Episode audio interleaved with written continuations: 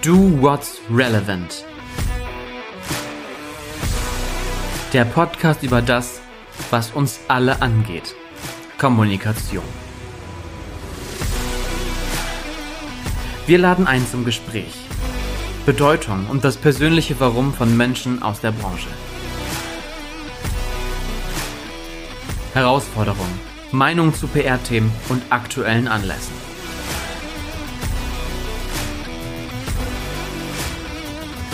Holt euch einen Kaffee oder Drink.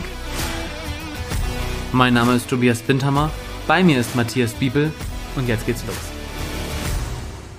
Matthias, heute möchte ich zum Einstieg in diese Folge mit dir ein kleines Spiel spielen. Oh. oh. Okay. Ein Spiel über Hannover. Wir sitzen jetzt gerade hier in unserem kleinen Pausenraum, in unserem selbstgebastelten Studio. Und ich möchte von dir wissen, wo wir gerade so auch in Hannover sitzen, was ist der schönste Platz in Hannover? Ich würde sagen, der schönste Platz in Hannover ist tatsächlich der Maschsee bei Sonnenuntergang. Oh, sehr schön. Wenn man jetzt zum ersten Mal nach Hannover kommt, was ist das Erste, was man sich anschauen muss? Aus meiner Sicht, was man sich tatsächlich in Hannover anschauen sollte, ist die Altstadt, weil Hannover hat wirklich eine sehr, sehr schöne Altstadt und damit meine ich jetzt nicht unbedingt den Kröpke und die 60er Jahre Bauten, sondern die Gebäude, die dahinter liegen.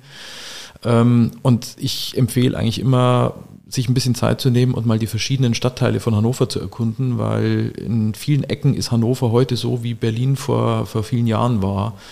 Ähm, mit ganz unterschiedlichen Stadtteilen, mit ganz unterschiedlichen Menschen, die dort leben, mit ganz unterschiedlichem Leben und äh, auch Geschäften und äh, Cafés und so weiter. Also als, als ich damals oder als wir damals im Jahr 2013 von München nach Hannover gezogen sind, haben viele die Hände beim Kopf zusammengeschlagen und gesagt, was macht ihr denn in Hannover, bitteschön?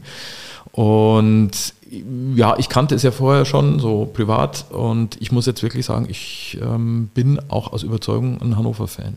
München und Berlin haben ja auch ganz viele bekannte Gesichter, im Großen wie im Kleinen.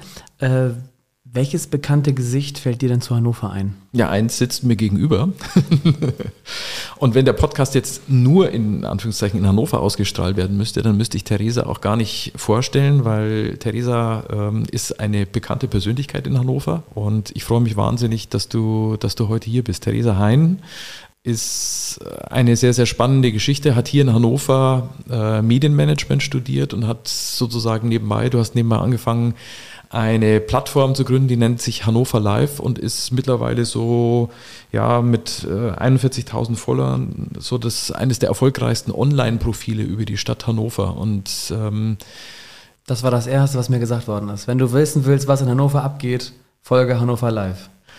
Und ähm, du bist ja aktuell, äh, führst ja ein bisschen so ein Doppelleben oder so ein Mehrfachleben, kann man fast schon sagen. Ja, du bist viel in Hannover unterwegs, du wohnst aber auch noch in Hannover und Berlin und promovierst gerade an der, an der FU in Berlin zum Thema digitale Public Affairs und äh, hast dich jetzt vor kurzem als Beraterin für äh, strategische Kommunikation und Social Media selbstständig gemacht. Also spannendes Portfolio.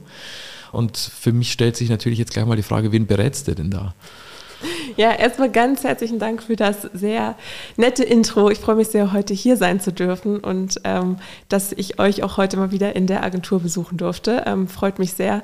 Und ja, wie man das immer so schön sagt und verklausuliert sagt, wen man berät, äh, da spricht man ja immer nicht so wirklich drüber, beziehungsweise ich ähm, bin da auch sehr diskret, aber ähm, durch auch mein parteipolitisches Engagement ähm, kann ich sagen, dass ich sehr viel für die CDU mache, CDU Deutschlands und Friedrich Merz, also den Parteivorsitzenden der CDU Deutschlands. Und das ist, sage ich mal, meine, wenn wir jetzt in der politischen Kommunikation sind, meine politische Verankerung, arbeite ansonsten aber auch für Verbände und Vereinigungen und äh, freue mich da auch im Hintergrund mit denen an digitalen Konzepten zu arbeiten. Und das Sichtbare oder die sichtbare Arbeit, die ich tue, ähm, ist vor allem gerade mit dem digitalen Stadtmagazin, wie du es auch gerade so schön angekündigt hast, Hannover Live, wo ich einfach extrem viel Freude habe, unsere wahnsinnig unterschätzte Stadt ein wenig ja, schöner darzustellen und auch zu promoten. Und das freut mich einfach sehr, dass das auch so gut angenommen wird.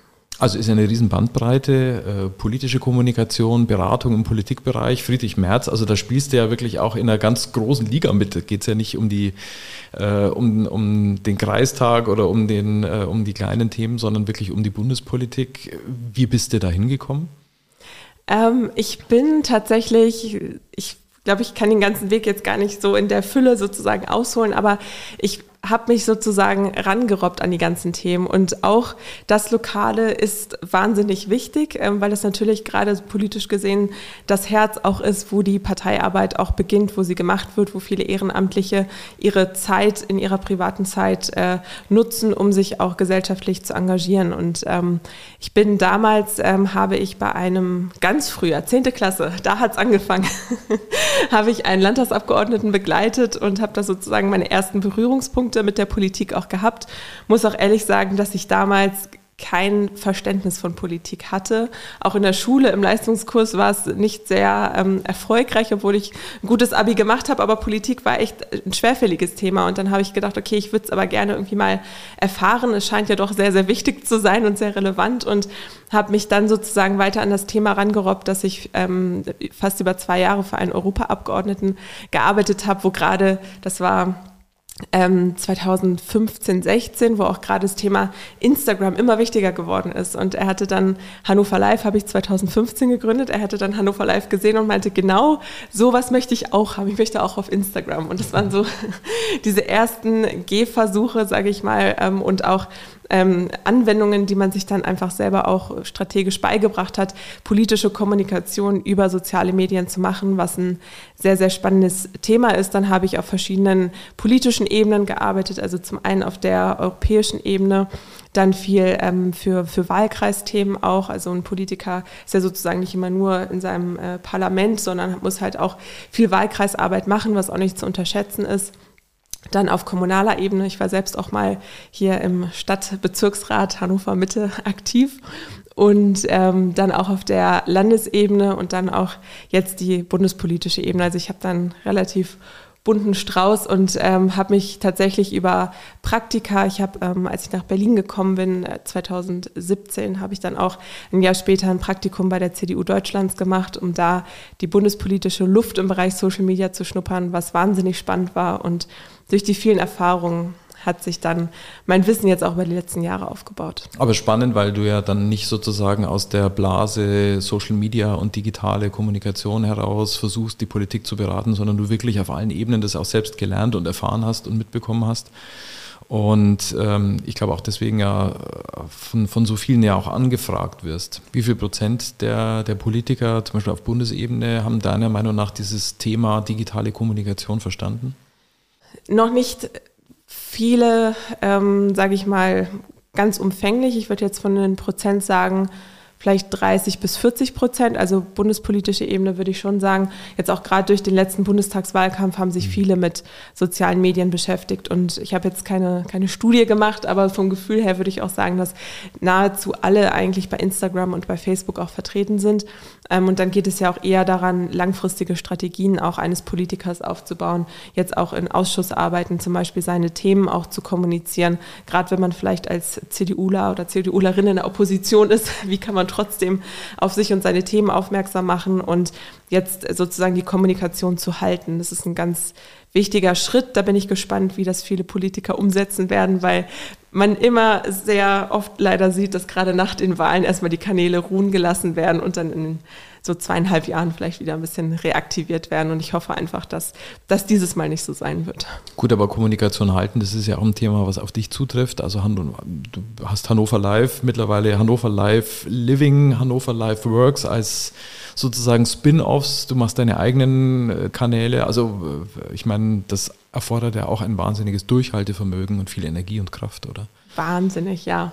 Ich habe auch neulich mal so einen Spruch gelesen, dass es gar nicht mal darum geht, dass man immer motiviert ist oder Freude hat, jeden Tag ähm, was zu machen, dass es einfach auf die Konsistenz ankommt. Also dass man wirklich regelmäßig an den Dingen weiterarbeitet. Und das ist auch so mein Credo, dass ich wirklich, dass es mir wichtig ist, kontinuierlich weiterzuarbeiten, weil es sind ja täglich, sage ich mal, kleine Baby-Steps, die man macht, aber wenn man dann zurückblickt, mhm. entwickelt sich dann doch daraus ähm, schon was. Und ich bin sehr froh, dass ich da auch einfach nach wie vor seit vielen Jahren jetzt auch die Freude an den Themen habe und auch durch die Spin-offs, wie du es gerade so schön benannt hast, auch noch neue ähm, Formen schaffe, ähm, über stärker über die Themen Arbeiten in Hannover und auch Wohnen in Hannover in seiner ganzen Bandbreite auch zu berichten.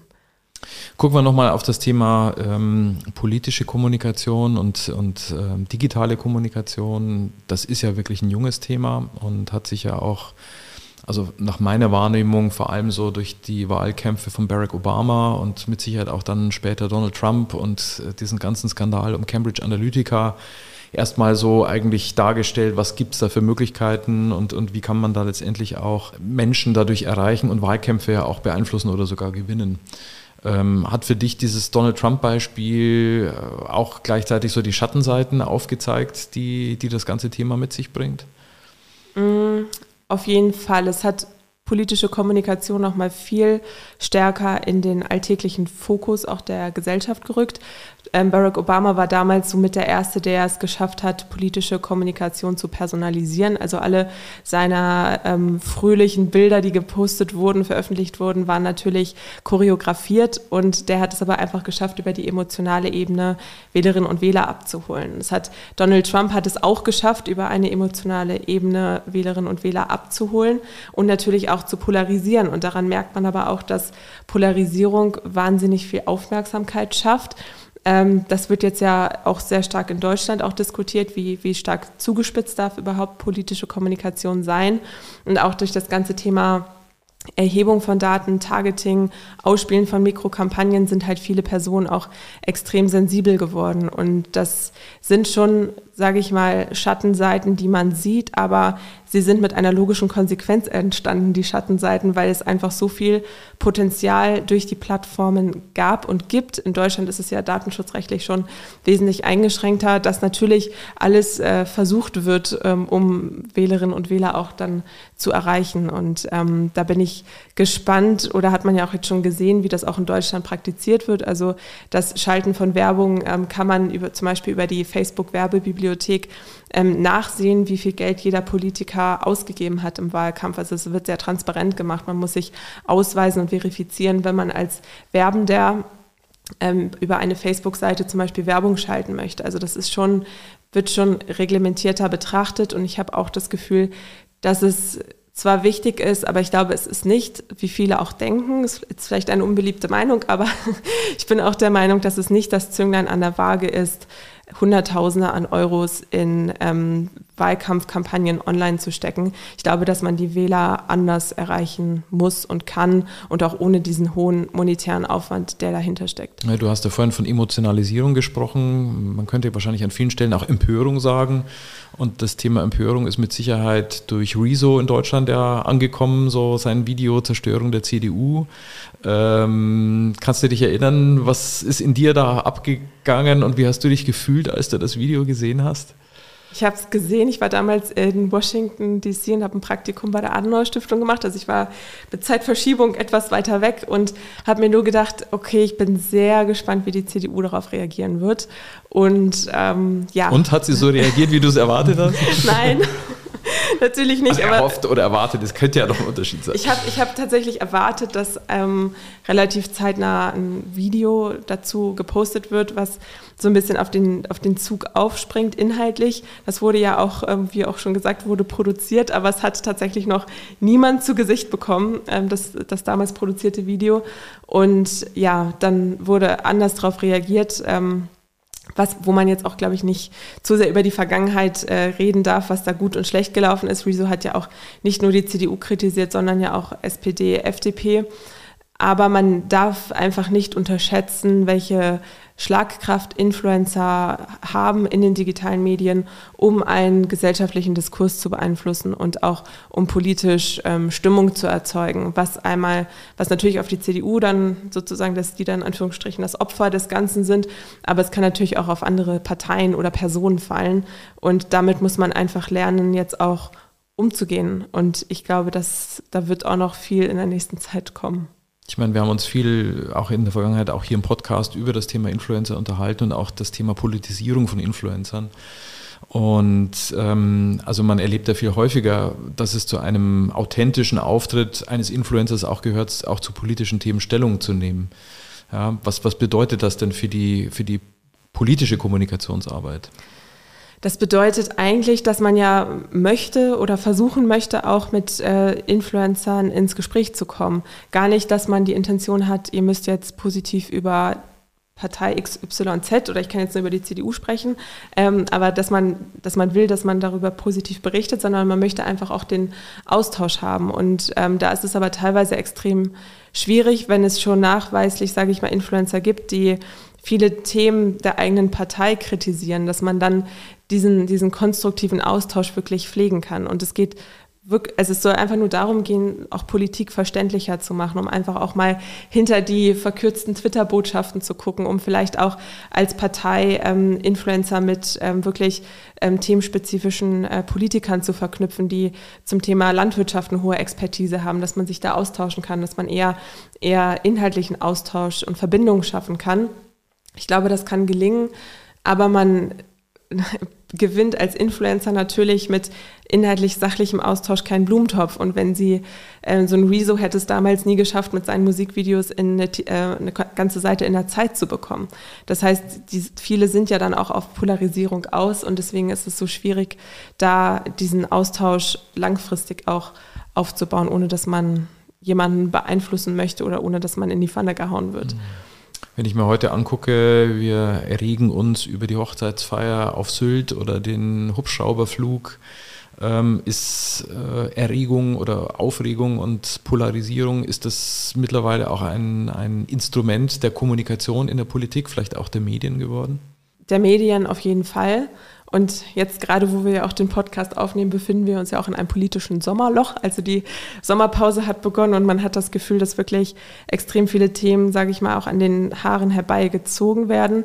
Das Schlimme ist einfach an diesen Dynamiken, die sich entwickeln, dass wenn ein Thema mal aufgebauscht wurde, dass sich jeder aufregt, dass jeder was dazu sagt, dass man nur ein Snippet mitbekommt und sich dazu eine Meinung bildet. Aber wenn man sich mal länger mit bestimmten Themen auch beschäftigt, hinter die Kulissen guckt, schaut, ähm, was weiß ich, wurde der Hubschrauberflug für Person XY bezahlt oder nicht, dann findet man ja auch seine Antworten. Und ähm, ich habe einfach ein riesiges Problem momentan damit, dass diese Debatten so emotional geführt werden und dass Personen, die in der Öffentlichkeit stehen, durch ihr politisches Amt, die es einfach auch nicht einfach haben, weil alles gescannt wird, was sie auch privat tun, dass man denen nicht einfach auch ein paar private Inseln lassen kann und äh, sagen kann, wenn ihr das alles von eurem eigenen Geld bezahlt, das geht uns überhaupt nichts an dann sollte man auch die politischen Personen dahingehend lassen. Und ähm, ich sehe da große Herausforderungen, die kommen werden, weil man auch, weil man auch einfach mitbekommt, dass man gerade als Politiker wirklich, es ist ja egal, es ist ja egal, was man macht, ob man,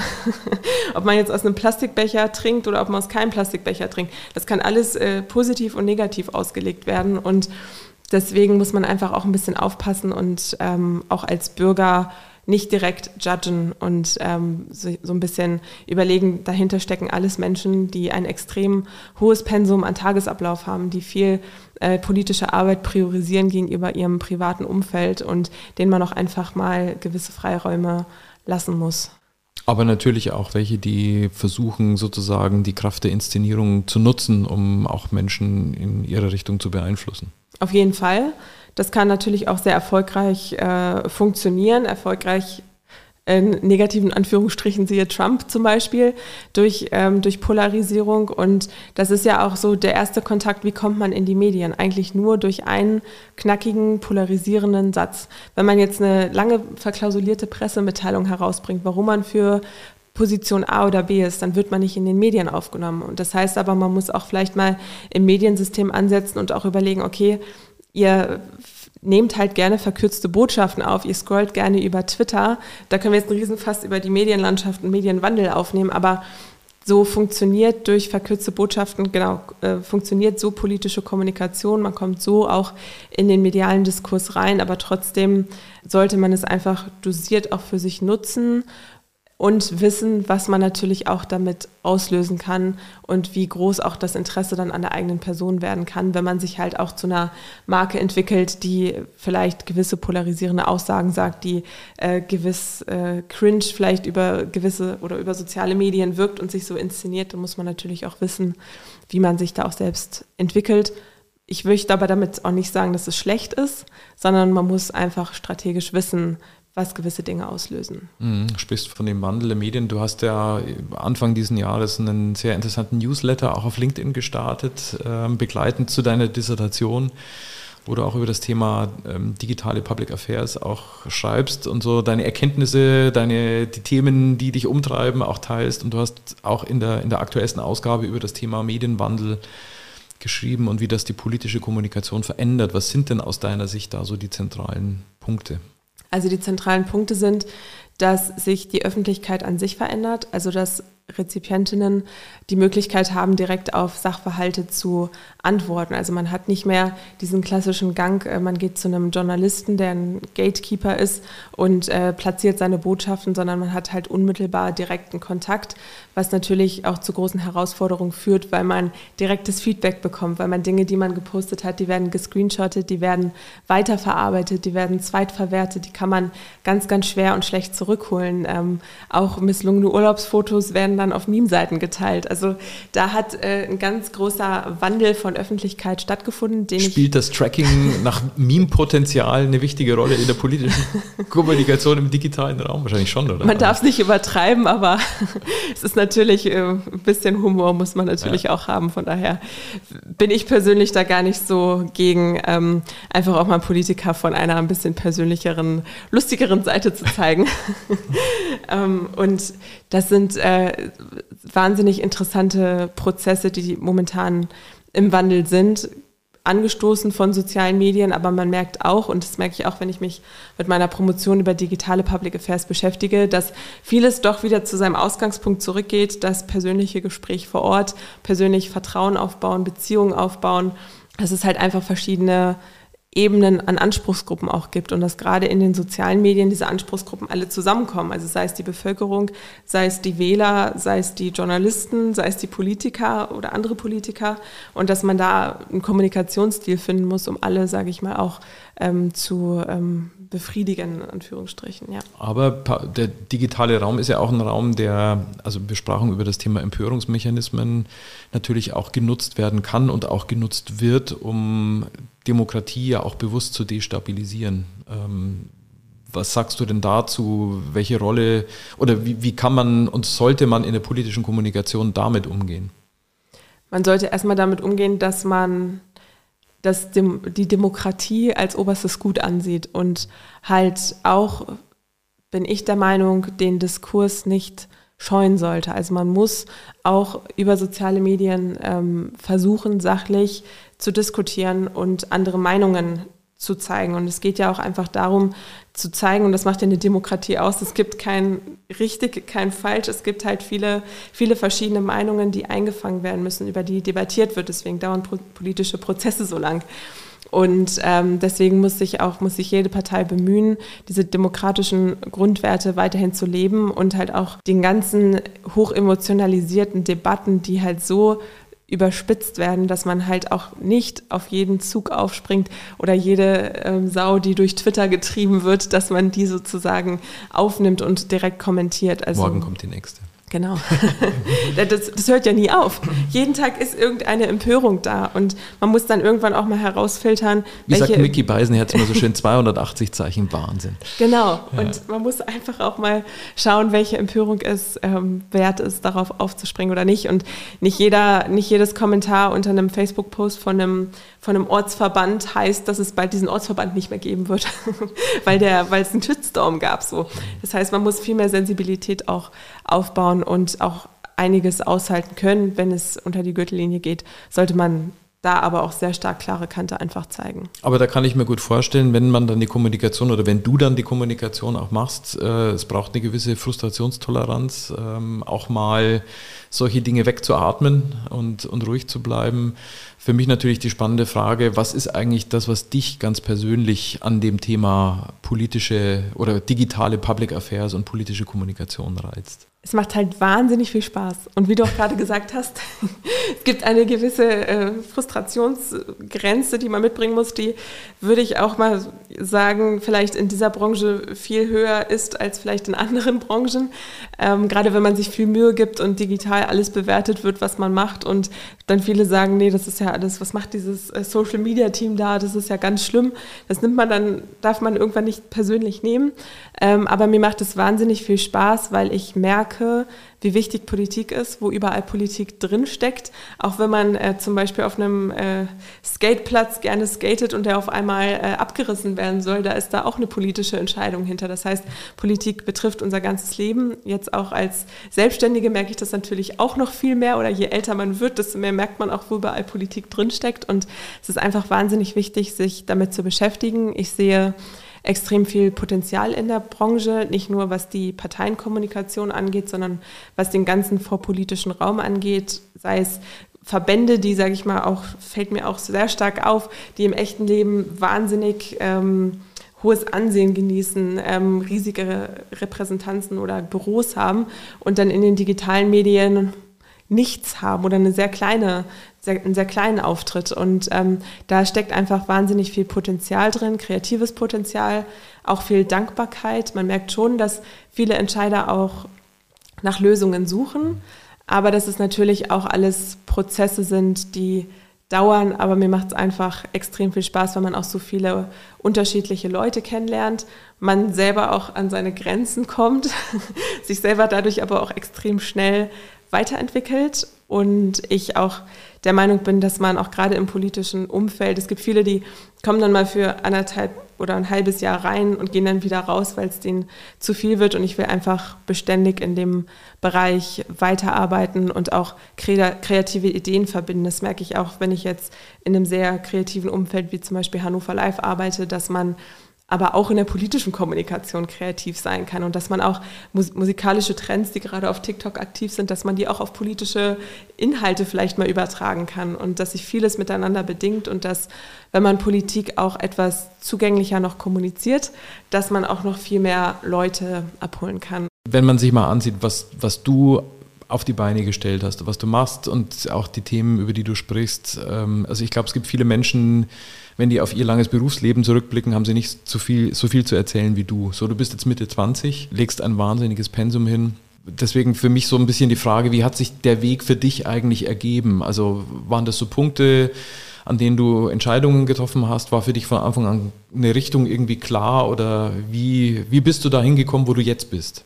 Ja, auf jeden Fall ging bei mir vieles über das Bauchgefühl. Also ich hatte immer schon oder ich habe nach wie vor eine Richtung, ähm, wo ich hin möchte und habe immer in mir auch gemerkt, dass ich extrem viel Freude daran habe, kreativ zu arbeiten, unabhängig zu arbeiten. Als ich auch meine ersten Praktika 2013 war das damals gemacht habe, waren diese Modelle 9 to 5 Arbeiten noch sehr, sehr präsent und habe dann halt auch gemerkt, dass viel im Arbeitskontext auch so unter Zwängen entsteht und besteht. Also du musst um neun im Büro sein. Wenn du fünf Minuten zu spät da bist, dann kriegst du richtig Ärger. Und das sind viele Dinge, die mir teilweise widerstrebt sind, weshalb ich dann auch gesagt habe, okay, das wird's nicht für mich werden. Also ich habe ein extrem ausgeprägtes Bauchgefühl von Dingen, die mir widerfahren in, in Kontexten auch, wo ich mich nicht wohlfühle. Und dann versuche ich aber für mich selber Lösungen zu entwickeln, wie ich mich weiterentwickeln kann oder wie ich auch ähm, ja, dann äh, vielleicht auch die, die Arbeitsweise ändern kann. Und das ist, sage ich mal, auch mit Hannover Live Fluch und Segen gewesen, dass ich das Projekt damals oder Hobbyprojekt 2015 gestartet habe, was mich aber einfach kontinuierlich mitbegleitet hat. Also dann habe ich die ersten Kooperationen gemacht, dann habe ich gemerkt, okay, ich kann unabhängig einen kreativen Wert schaffen, der mir extrem viel Spaß macht. Dann ähm, war ich mit meinem Master fertig und bin dann auch zuerst in eine Teilzeitanstellung gekommen, um die Selbstständigkeit nebenbei noch weiterzuführen, beziehungsweise um Hannover Live auch weiterzuführen. Und ähm, habe auch einfach gemerkt, dass es immer so meine, meine kreative Insel war, weil ich das Gefühl hatte, okay, ich mache wirklich ein Projekt für mich und ähm, habe dann auch irgendwann gemerkt, dass den Weg in die Selbstständigkeit gehen muss.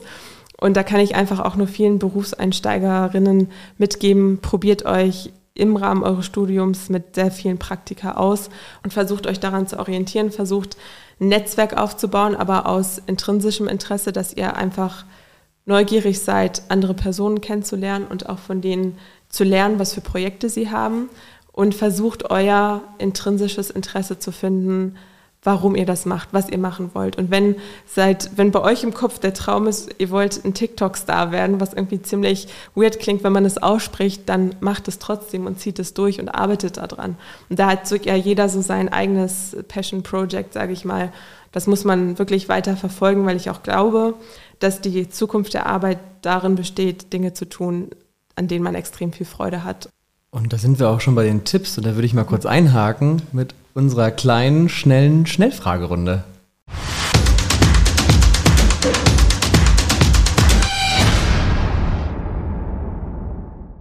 Was war deine bisher größte Herausforderung und wie hast du sie gelöst? Zu überlegen, ob ich mich selbstständig mache oder nicht und dass ich mich dann dazu entschieden habe, es einfach zu machen. Was wäre der beste Ratschlag, den du deinem jüngeren Ich geben würdest?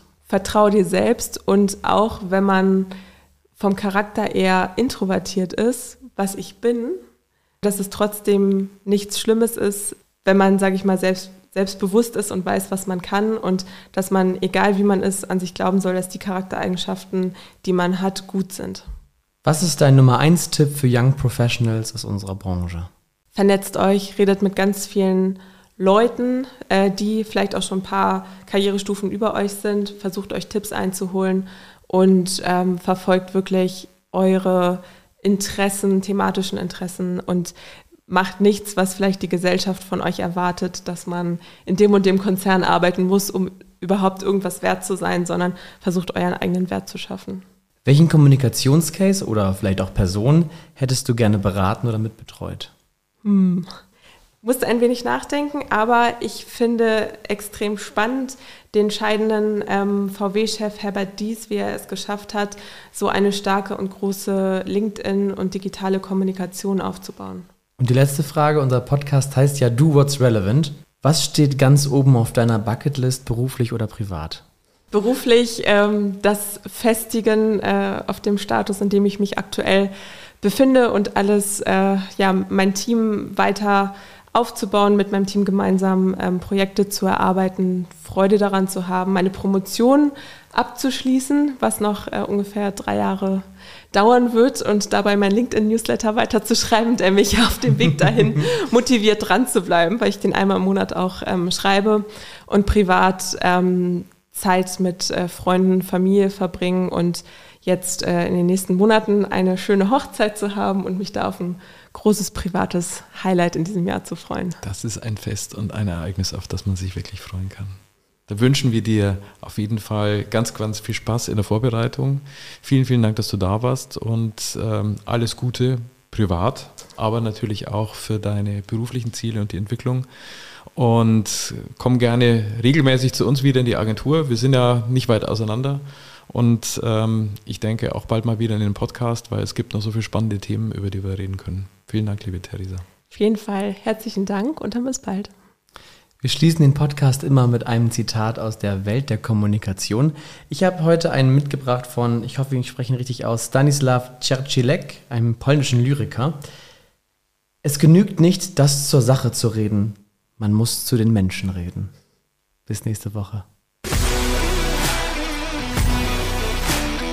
Do What's Relevant ist eine Produktion der Relevant GmbH aus Hannover.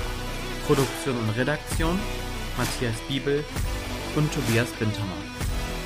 Ton und Schnitt Tobias Bintermann. Musik Alex Grohl. Do What's Relevant kommt jeden Donnerstag auf deiner Streaming-Plattform des Vertrauens. Abonniert den Podcast, damit ihr keine Folge verpasst.